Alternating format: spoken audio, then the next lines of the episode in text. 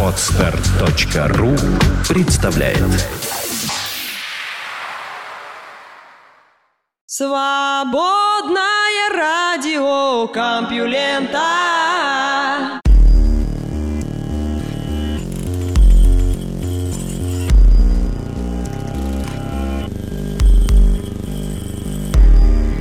Здравствуйте! Вы слышите выпуск свободного радиокомпьюлента под названием «Морской дьявол». Меня зовут Лёша Халецкий, и в ближайший час новости. Наука и техника. На Олимпиаде в Сочи дебютируют 8 видов программы. Было время, когда все виды спорта были дворовыми. Сегодня Олимпиада – коммерческий спектакль, и организаторы очень тщательно отбирают виды спорта, которые будут представлены на играх.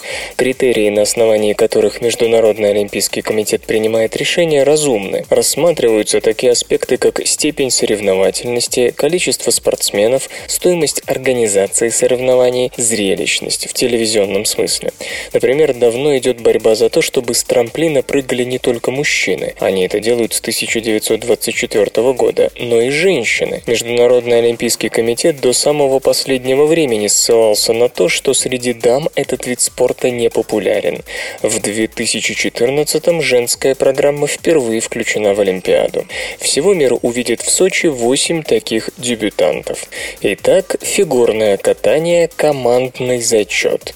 Критики считают, что перед нами очередной пример стремления повысить повысить телевизионный рейтинг игр, а не признать популярный вид спорта.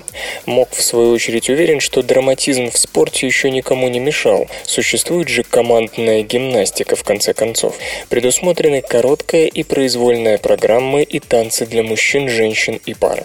Победители будут определены по сумме баллов за все конкурсы. Первое место 10 очков, второе 9 и так далее. Участвуют команды 10 стран. Сноуборд и лыжный спорт, слоу слоуп-стайл мужчины и женщины. Мальчики и девочки будут не просто съезжать с горки на сноубордах и лыжах, но выполнять разные трюки, подпрыгивая на трамплинах, а также имитациях ступенек и перил. То, что раньше казалось хулиганством, превратилось в вид спорта прежде всего благодаря организаторам всемирных экстремальных игр. Претенденты на победу отмечают, что дело не только в зрелищности, но и в том, что тут требуется намного больше мастерства, ловкости и грациозности по сравнению с более привычными видами спорта. Сноуборд – параллельный слалом мужчины и женщины. Один из редких примеров, когда критиковать не за что. Параллельный слалом – это когда вниз по горке съезжают сразу два участника, петляя между флажками. В чем отличие от гигантского слалома, который приняли в олимпийскую семью еще в 1998 году, дистанция между флажками меньше, а поэтому требуется гораздо больше мастерства. Лыжный спорт – хафпайп, как и в сноубординге, здесь вся суть в сальто, но у лыжника больше возможностей контролировать скорость, да и взлетает он гораздо выше, поэтому успевает сделать намного больше трюков. Прыжки на лыжах с трамплина женщины. Это была единственная олимпийская дисциплина, в которой женщины не соревновались. Говорили в частности о том, что приземление не очень хорошо сказывается на женском организме. Потребовались судебные иски по поводу гендерной дискриминации и прочие шаги, прежде чем Международный олимпийский комитет уступил. Наконец-то мир увидит 16-кратную чемпионку США Линдси Ван. Санный спорт – эстафета. Как вы представляете себе эстафету в виде спорта, где скорости доходят до 150 км в час? Но организаторы оказались не лыком шиты. Как только первый участник прикасается к сенсорной панели, висящей над финишной чертой, открываются ворота и следующие сани пускаются в путь. В соревнованиях принимают участие одновременно и мужчины, мужчины и женщины. Побеждает, как и всегда, та команда, чей последний участник придет к финишу первым. Биатлон – смешанная эстафета. Здесь ничего удивительного нет. Снова ходят на лыжах и стреляют, стараясь унять дрожь в руках и одышку. Биатлон популярен, и поэтому надо, чтобы его было как можно больше. В каждой команде две дамы и два кавалера. Новая информация редактирует старую память. Наша память меняется в течение жизни, и дело тут не только в том, что со временем мы что-то забываем. Кто-то больше, кто-то меньше. То, что окружает нас в данный момент, текущие мысли и чувства вносят свои коррективы в воспоминания. И тогда, например, через какое-то время вам может показаться, что у вас была любовь с первого взгляда, хотя вы со своим партнером могли долго сомневаться друг в друге. Просто все сложилось удачно, и безоблачная совместная жизнь ретроспективно отреагировала редактировала вашу память. Вмешательство настоящего в память о прошлом исследовала группа ученых из Северо-Западного университета. В эксперименте участвовали 17 мужчин и женщин, которые должны были запомнить расположение 168 объектов на экране монитора. Фон при этом мог быть разным, от каких-то подводных пейзажей до кадра аэрофотосъемки. Затем испытуемых просили по памяти расположить объект там, где они его видели, но уже на другом фоне, и почти каждое действие в этом случае было неправильным. Тогда исследователи снова показывали исходный фон, предлагая выбрать для объекта правильное место. Но на сей раз было три варианта. Первый – тот, что был в самом начале, второй – объект на новом фоне, третий – полностью отличающийся от первых двух. В большинстве случаев объект помещали туда же, куда и во второй раз, хотя по отношению к исходным условиям это все равно было неверно, потому что вспомнить нужно было именно то местоположение, с которого все начиналось. То есть память о том, что было относительно давно, модифицировалась новыми сведениями, более свежей информацией, и новые данные оказывались в старых ячейках. Одновременно ученые следили за движениями глаз подопытных. Глаза могли выдать конфликт двух информационных кусков в памяти и делали МРТ-снимки мозга. С помощью МРТ удалось точно уловить момент, когда память редактировалась, а заодно и выяснить, выяснить, что этим занимается гиппокамп. Что неудивительно, поскольку гиппокамп, как известно, один из самых главных мозговых центров памяти.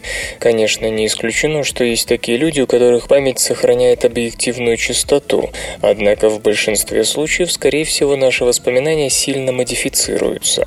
Так что, когда кто-то начинает рассказывать про идеальное детство или несчастную юность, к этому нужно относиться с известной осторожностью. Возможно, положительные или отрицательные эмоции вошли в память о детстве и юности уже сильно после того, как человек повзрослел. Хотя, конечно, видов памяти много, и некоторые из них могут быть более подвержены редактированию. Можно, например, предположить, что тут свою роль играют эмоции, связанные с нашим давним и не очень давним прошлым. И, конечно, нельзя не заметить, что такую особенность памяти просто необходимо учитывать в криминалистике и судопроизводстве, где от показаний свидетеля может зависеть жизнь другого человека. СРК. В этой аббревиатуре смысл жизни. Галки общаются глазами. У большинства птиц глаза черные или темно-коричневые, но есть и такие, чья радужка окрашена в светлые тона. Светлые глаза, например, у 10% видов из отряда воробьиных, а в качестве конкретного примера можно привести галок, чьи необычно светлые, почти белые глаза резко контрастируют с оперением вокруг них. И вот зоологам из Кембриджского и Эксетерского университетов, оба Великобритания, пришла в голову странная идея, а не могут ли птицы с яркими глазами общаться взглядами? Дабы такой разговор состоялся, нужно иметь выразительные, хорошо заметные глаза, чтобы собеседник знал, куда смотреть. А у тех же галок глаза весьма выразительны. Чтобы проверить свою гипотезу, Габриэл Дэвидсон и ее коллеги накануне очередного сезона размножения поставили в сотню гнездовых ящиков картинки, на которых были изображены либо глаза галок, либо либо галочье лицо с глазами, либо галочье лицо с темными глазами грача, либо же картинка была сплошь закрашена черным. Галки едва ли не единственные из врановых, использующие в качестве гнезд дупла, а поскольку сами они выдалбливать дерево не могут, ресурс жилплощади у них бывает весьма и весьма ограничен. Учитывая, что селиться они предпочитают поближе друг к другу, можно представить, какая коммунальная свара начинается каждый раз, когда галки галки ищут себе дупло, особенно если кто-то пытается пробраться в уже занятый дом. В журнале Biology Letters исследователи пишут, что птицы избегали приближаться к тем гнездам, где их встречали галочьи глаза, и вообще старались меньше маячить рядом с ними. Конечно, такое общение кажется весьма скудным. По большому счету, глаза просто служат знаком, что рядом есть сородич, и что он не будет тебе рад. Но галки узнают все это не по голосу, не по какой-то позе или движениям тела, а лишь по глазам. То есть глаза для галок могут иметь значение и нести какую-то, пусть и элементарную, но все же коммуникативную функцию. А это до сих пор считалось исключительно привилегией приматов. Возможно, и другие виды птиц с выразительными яркими глазами используют их для общения. Но так ли это или же галки тут единственное исключение, покажут дальнейшие исследования. Кроме того, интересно было бы узнать, способны ли галки показывать друг другу глазами еще что-нибудь. Галактика Вертушка темнее, чем мы думали. Большие спиральные галактики имеют звездные гало, пространные внешние области, где звезд довольно много, хотя плотность их там меньше, чем в ядре. Но у вертушки края загадочно темны и признаков развитого звездного гало не демонстрируют. Это ставит вопросы, касающиеся одной из самых распространенных теорий роста галактик – слияний и поглощений. Считается, что спиральные галактики могут как поглощать соседние карлики, одинаковые, так и сталкиваться с равными по размерам, и после такого события структура галактики может миллиарды лет подряд быть искаженной, возвращаясь в исходную форму далеко не сразу. Из чего следует, что большинство видимых сегодня спиральных галактик росли именно пожирая окружающих, и при раздирании поглощаемых структур неизбежно рассеивали часть своих звезд на периферии, создавая звездное гало. Такие гало видны вокруг Млечного Пути и у ближайшей крупной спиральной галактики туманности Андромеды. Однако до сих пор измерения масс и форм других спиральных галактик с достаточной точностью не проводились, а когда команда Питера Ван Докума из Ельского университета такой анализ провела, то столкнулась с неожиданным. Вертушка почти не показывает следов поглощения в виде звездного гало. Между тем, это сравнительно близкая галактика, 20 21 миллион световых лет, и по форме ее нельзя назвать радикально отличающейся от нашей. Следовательно, считает астроном, спиральные галактики крупных размеров имеют какие-то иные механизмы роста, не связанные с каннибализмом, ведь вертушка, она же М101, по размерам куда крупнее Млечного Пути. Пока сложно сказать, какая ситуация более распространена – звездные гало и галактики, выросшие на слияниях и поглощениях, или более спокойные аналоги, такие как вертушка. Если впоследствии ученые обнаружат, что вертушка не исключение, тогда выходит, что они в чем-то фундаментально ошибаются. Сейчас группа ученых планирует как раз проведение такого сравнительного исследования. Вслух и с выражением читаю стихотворение. Александр Люкин «Дорога».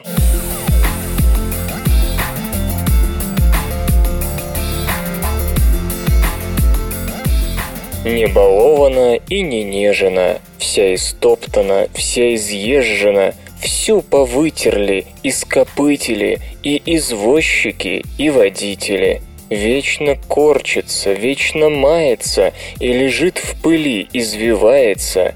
Эх, пожить бы ей недотрогую, да кому ж тогда быть дорогою?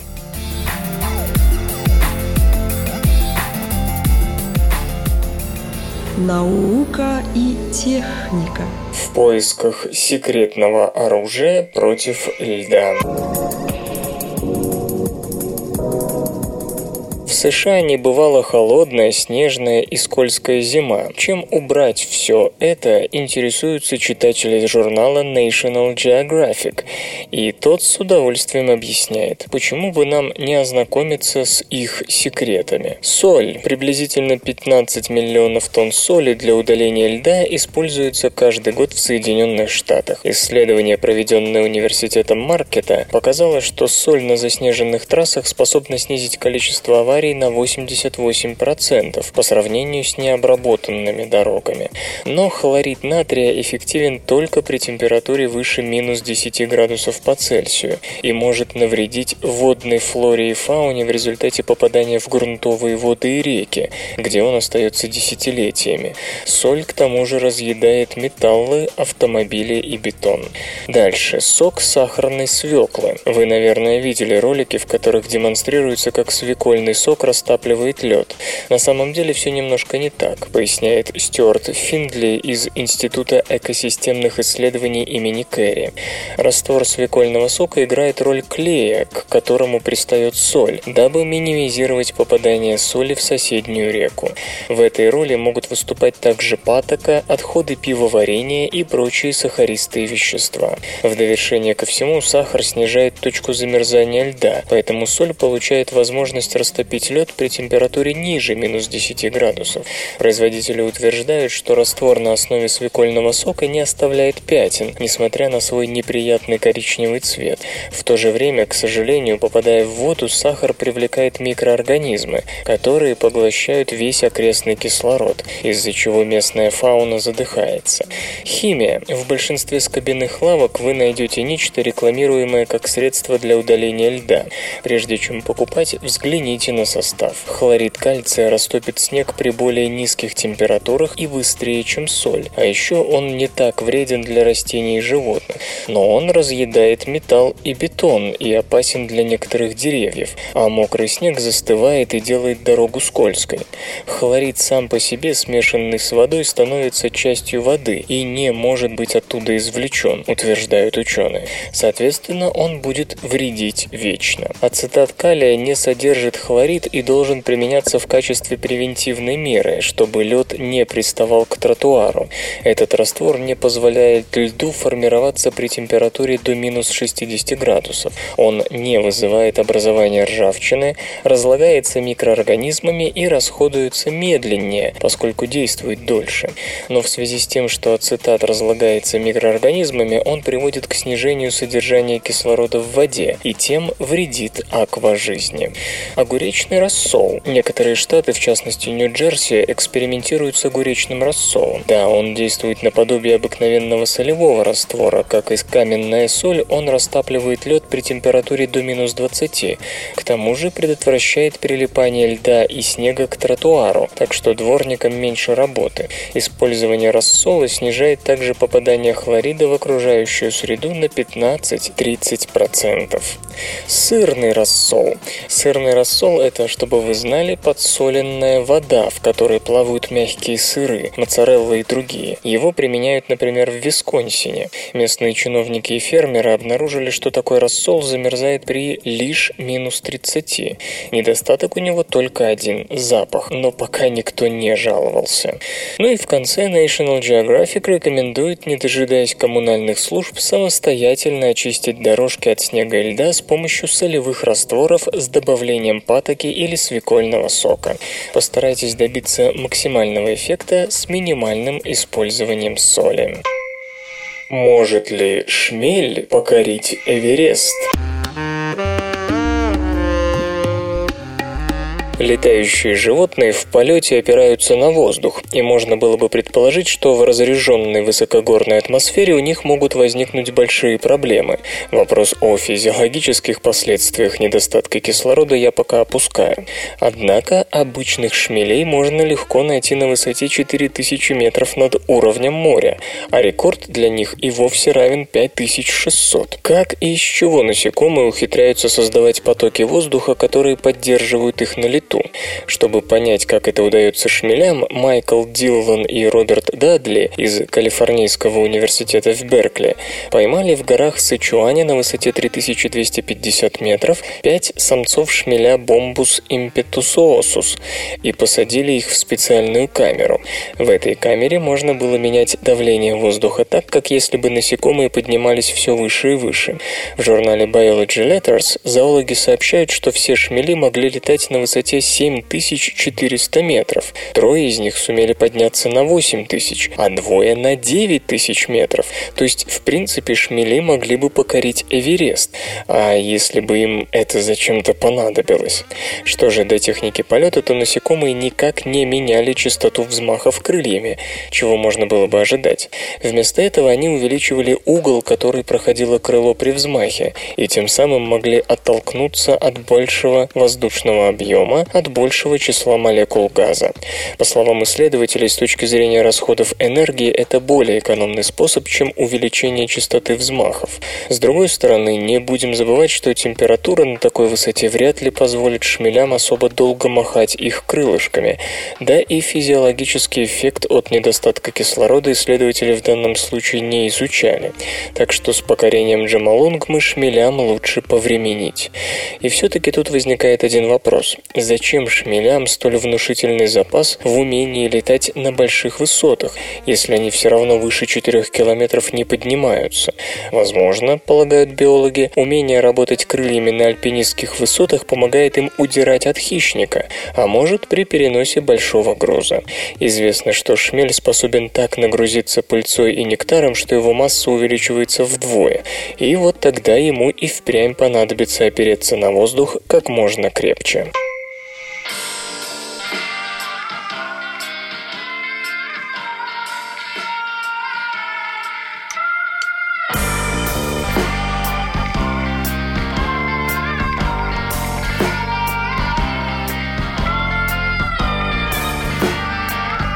В эфире группа Лики Лиц с песней «Солнце».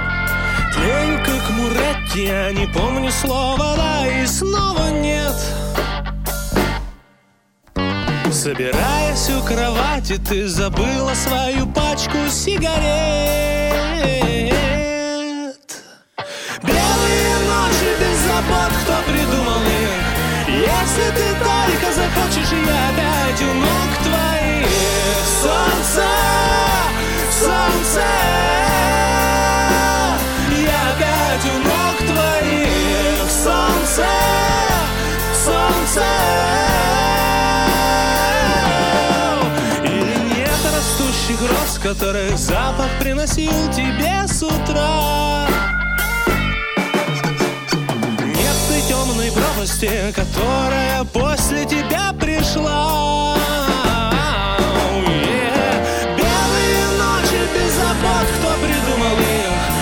Если ты только захочешь, я опять у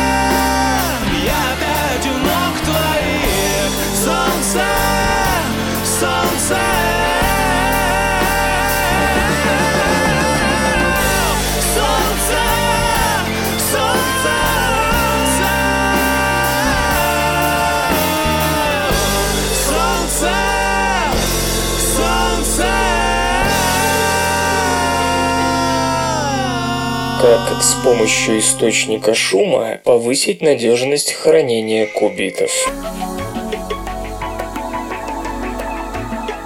Когда вы записываете бит на нормальный компьютер, то полагаете, что он там и останется, пока вы его не перепишете. Однако в компьютере квантовом это затруднительно. Любые взаимодействия кубита с его окружением, включая эффекты шумов, могут привести к изменению его значения. Из-за этого большинство кубитов живут лишь миллисекунды. Исследователи во главе с Ричардом Хэнсоном из Делфтского технологического университета придумали, как использовать для более длительной стабилизации кубита. Для этого они работали с вроде бы традиционными азотными вакансиями в алмазе. Поскольку у азота лишь три ковалентные связи вместо четырех у углерода, при нахождении в алмазе у него появляются неспаренные электроны, с коими можно действовать как с кубитами, записывая и считывая их с помощью световых импульсов. Шум среды легко влияет на нечто столь невесомое, как электрон. Однако спин электрона может взаимодействовать со спином ядра атома азота, вокруг которого такие электроны вращаются. Ядерный спин куда стабильнее и может сравнительно долго, по нынешним кубитным меркам, хранить информацию. Увы, спины окружающих азотный атом атомов углерода непрерывно воздействуют на азотный, сбивая записанный кубит. В новой работе предлагается заставлять взаимодействовать спин неспаренных электронов атома азота с ядром не только собственного атома, но и окружающих углеродных. Для этого световые импульсы, взаимодействующие с этими электронами, надо посылать с такими промежутками, чтобы вызвать резонанс между их колебаниями и одними из близких атомов углерода. Просто сдвигая тайминги импульсов, можно добиться переключения взаимодействия на другой соседний атом шестого элемента. Таким образом, исследователям удалось экспериментально превратить одну азотную вакансию в алмазе сразу в три кубита, один в ядре атома азота, а два других в близлежащих ядрах атомов углерода. Записывая во все три одну и ту же информацию, можно сделать простейшую коррекцию по большинству. Хотя такие коррекции пока не дают идеальных результатов, это лишь первая попытка, и уже намечены пути дальнейшего повышения надежности метода, который, впрочем, и так эффективнее любого традиционного. В то же время нельзя не заметить, что работа проводилась при комнатных условиях и при сверхнизких температурах, которые сегодня используют большинство квантовых мини-компьютеров, но длительность такого хранения выросла бы многократно. Свободное радио Компьюлента. Как создать робота с разумом насекомого? В Свободном университете Берлина разработан небольшой робот, способный воспринимать воздействие внешних раздражителей и реагировать на поступающую информацию определенным образом. В основу искусственного разума положена модель нервной системы пчелы. Компьютерная программа в упрощенном виде воспроизводит функционирование сенсорно-двигательной сети насекомого. В качестве аппаратной основы применен компактный гусечный робот DF Robot Shop Rover V2 стоимостью 95 долларов. Эта машина базируется на вычислительной платформе Arduino, которая по сути представляет собой электронный конструктор для быстрой разработки устройств для новичков и профессионалов. Основные компоненты платформы – простая плата ввода-вывода и среда разработки на языке Processing Wiring. Глазами роботу служит миниатюрная камера, установленная на борту DF Robot Shop Rover V2. Сигнал с нее поступает на обработку в искусственную нервную сеть, которая подает управляющие сигналы на моторы и тем самым контролирует направление и скорость движения робота. Особенностью же разработки является то, что она может самообучаться, полагаясь на несложные принципы. Робот сопоставляет определенные события с поведенческими правилами, подобно тому, как пчела ассоциирует те или иные цвета растений со вкусом нектара. Машина учится приближаться к объектам одного цвета и избегать объектов другого. Во время экспериментов исследователи размещали робота в центре небольшой арены. На ее стенах располагались объекты красного и синего цвета. Как только камера машины фокусировалась на метке определенного цвета, скажем красного, ученые активировали яркую вспышку. Это событие запускало поощрительный механизм, в результате чего в части искусственной нервной сети, отвечающей за управление электромоторами, происходили определенные изменения. В итоге, когда машина в очередной раз фиксировала исследовала объект красного цвета, она незамедлительно направлялась в его сторону. Попавшие в поле зрения объектива синие метки, напротив, заставляли робота перемещаться в обратном направлении. Эксперименты показали, что робот способен выполнять задачу по поиску объекта нужного цвета и перемещению к нему за считанные секунды. Теперь исследователи планируют реализовать дополнительные обучающие принципы, что позволит добиться большей автономности и эффективности работы мини-машин с разумом насекомого. Исторический анекдот. Во время войны России против Бухарского Эмирата в 1868 году пехота генерала Головачева прямо на глазах у неприятеля по грудь в воде перешла реку Заравшан и в штыковой атаке заняла высоту Чапан-Ата. Маневр был стремительным, разуваться и выливать воду было некогда, поэтому солдаты падали на спину и трясли сапогами, чтобы вылить воду. Через месяц в бою при Зарабулаке передние ряды бухарцев, подойдя на ружейный выстрел, упали на спину и стали добросовестно трясти ногами. Они были твердо уверены, что разгадали ритуал русских, приносящий победу. Кстати, тогда на Бухарском базаре было особым шиком купить русский мундир, а уж пуговицы были на вес золота, как самые сильные амулеты. Железо и гаджеты – Новые квантовые точки впервые удалось заставить излучать одиночные фотоны. Галлий-нитридные квантовые точки – это полупроводники с широкой запрещенной зоной и одновременно завидной стабильностью.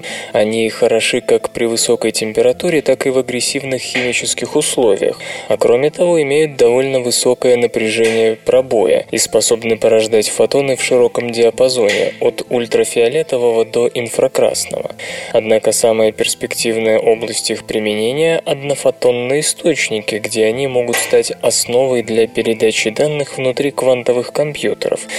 Но эта область пока не очень развивалась, поскольку качество экспериментальных квантовых точек такого состава оставляло желать лучшего. Группа во главе с Ясухико Аракавой из Токийского университета использовала для создания своих квантовых точек избирательное металлоорганическое химическое парафазное сождение, в котором выращивание точек начиналось с сапфировой подложки, покрытой покрытый слоем нитрида алюминия толщиной 25 нанометров. На него нанесли еще 25 нанометров диоксида кремния, затем обработали полученную поверхность методом электронно-лучевой литографии и травления химически активными ионами. Благодаря этому на поверхностях появились отверстия диаметром 25 нанометров, в которых по отдельности и выращивались галлий-нитридные нановолокна. В отличие от любого предшествовавшего процесса по выращиванию выращиванию таких квантовых точек, этот метод позволил точно выбрать то место на подложке, где такая точка будет культивирована, а без этого создание устройств с нужными заданными параметрами невозможно.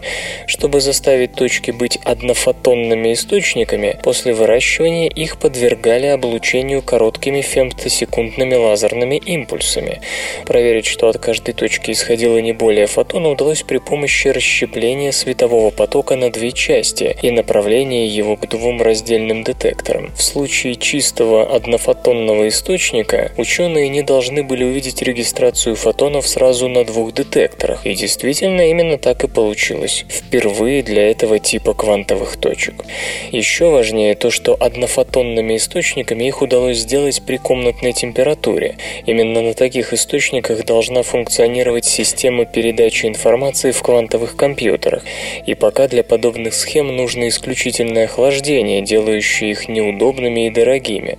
Получилось это именно благодаря возможности точно привязать выращиваемые квантовые точки к нужному месту подложки. В итоге квантовые точки имели при работе меньше спектральных загрязнений, которые могут привести к неверному приему сигнала получающим устройствам. Поэтому даже несмотря на высокую температуру, их фотон все еще можно надежно зарегистрировать. Сейчас исследователи ломают голову над тем, как контролировать однофотонные излучатели с помощью уже не лазерных импульсов, но обычного тока. Это позволило бы сделать будущие квантовые устройства на такой базе более практичными. Как увеличить долговечность оптических носителей информации? Один из недостатков современных оптических дисков – ограниченный срок хранения информации. Проблемы со считыванием носителей могут возникать уже после нескольких лет пребывания на полке, даже при условии, что их никогда не вынимали из коробки. Конечно, многие компании и научные коллективы пытаются решить проблему. К примеру, фирма Milleniata предлагает накопитель M-Disk, который обеспечивает сохранность данных в течение тысяч лет при комнатной температуре. Секрет жизнестойкости M-Disk – особый материал, не деградирующий со временем. Его состав разработчики не раскрывают, говоря лишь, что это натуральное камнеподобное вещество. Диск, как утверждается, может быть погружен в жидкий азот, а затем в кипящую воду, оставшись при этом работоспособным. Теперь исследователи из Саутгемптонского университета Великобритания предложили технологию оптической записи данных, которая позволяет хранить информацию практически вечно. Ученые говорят, что обычно при создании новых систем хранения приходится идти на компромисс между долговечностью и вместимостью. Новый метод решает обе проблемы.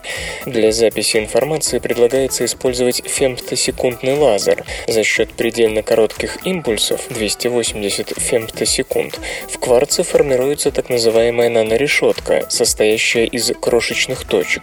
Каждая из них хранит 3 бита информации, что возможно благодаря кодированию разных характеристик светового луча, в частности интенсивности и поляризации.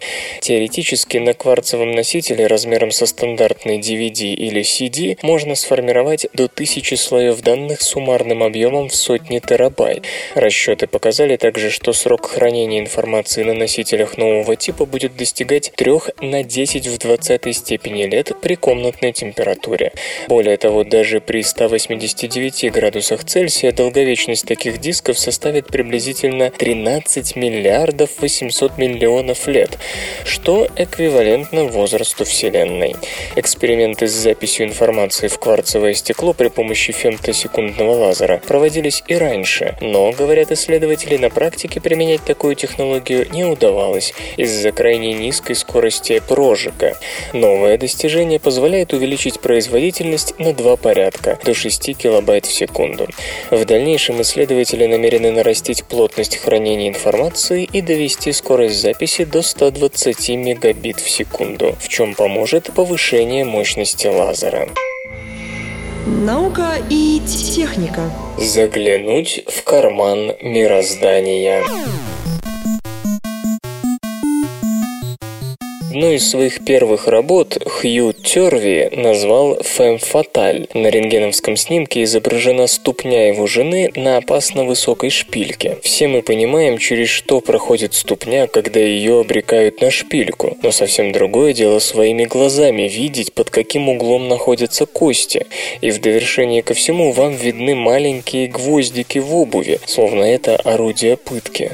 Это было около 20 лет назад. С тех пор господин Терви идет по тонкой грани между фотографией и рентгеном, помещая объекты на светочувствительную бумагу. Свои произведения он называет «зограмм». Некоторое время художник был одержим цветами. С помощью рентгеновского оборудования очень сложно продемонстрировать внутреннее строение такого тонкого предмета, как лепесток. И господин Терви потратил немало времени на совершенствование своего метода. Он сканировал георгины, зантедески, герберы, чертополох блох. Затем обратился к яйцам, зафиксировав развитие цыпленка от желтка с белком до готового к рождению существа за 21 день. Был у него и череп слона. Творения рук человеческих тоже не избежали внимания художника. Упакованные подарки, чемоданы, мотоциклы, музыкальные инструменты. Господин Терви говорит, что на все начинаешь смотреть с точки зрения плотности. Он видит окружающий мир изнутри. Логическим продолжением творчества творческого пути стала серия работ, посвященных содержимому карманов. Конечно, его произведения не голые рентгенограммы, он объединяет их с фотографиями и раскрашивает, дабы зритель сразу же обращал внимание на нужную деталь. В 2009 году его пригласили в Британский институт радиологии, где его работы показывают пациентам в терапевтических целях. Когда человек видит, что все вокруг просвечено рентгеном, он почему-то успокаивается. Господин Терви объясняет это это так. В детстве тебя интересует внутреннее устройство вещей, а потом ты начинаешь принимать вещи такими, какими ты их видишь. Иначе говоря, он возвращает зрителю утраченный взгляд на мир. Красота не лежит на поверхности. Мир намного сложнее, чем кажется. Если научитесь смотреть чуточку глубже, вы станете лучше. Естественно, некоторые работы Хью Терви вы можете увидеть на странице этой новости на сайте compulenta.ru. СРК не делает новости, оно их сообщает. Разработан недорогой самовосстанавливающийся пластик. В Иллинойском университете на базе широко распространенных компонентов создан новый самовосстанавливающийся эластичный полимерный материал высокой эффективности. В отличие от множества аналогов, новый материал, разработанный группой Дзяньцзюнь Чена, не требует катализаторов, функционирует при низкой температуре, а кроме того способен к многократному самовосстановлению. Как подчеркивают авторы, продукт особенно пригодится для заполнения внутренних трещин в ответственных конструкциях конструкциях, где сможет предупредить дальнейшее разрушение. В основе материала полимочевина, массовый сравнительно недорогой продукт, используемый в производстве множества пластиков. По сути, и итоговый пластик весьма близок к уже существующим. Исследователи лишь удлиняют молекулярные цепочки в нем, за счет чего они могут растягиваться значительно сильнее, чем раньше. Кстати, и добавки, обеспечивающие такие качества, тоже производятся, поэтому для получения новинки надо лишь смешать смешать отдельно продающиеся компоненты и никакого использования дорогостоящего оборудования. При разрезании, просто сложив два куска пластика вместе и оставив их при комнатной температуре на сутки, вы получите соединение той же прочности, что и прежде. Причем, если его растянуть до полного разрыва, граница последнего пройдет в новом месте, а не в точке восстановления. А чуть нагрев кусок пластика, скажем, приложив к нему палец, скорость сращивания можно значительно сильно поднять. Даже одноминутный подогрев такого рода почти полностью восстановит разрез. Что дальше? Ученые хотят создать на той же основе покрытие и краски, которые могли бы удаляться при небольшом нагреве или просто с течением времени. Это пригодится там, где требуется нанесение временных защитных покрытий. Компьютер. Компьютер. Компьютер. Лента. Подкаст.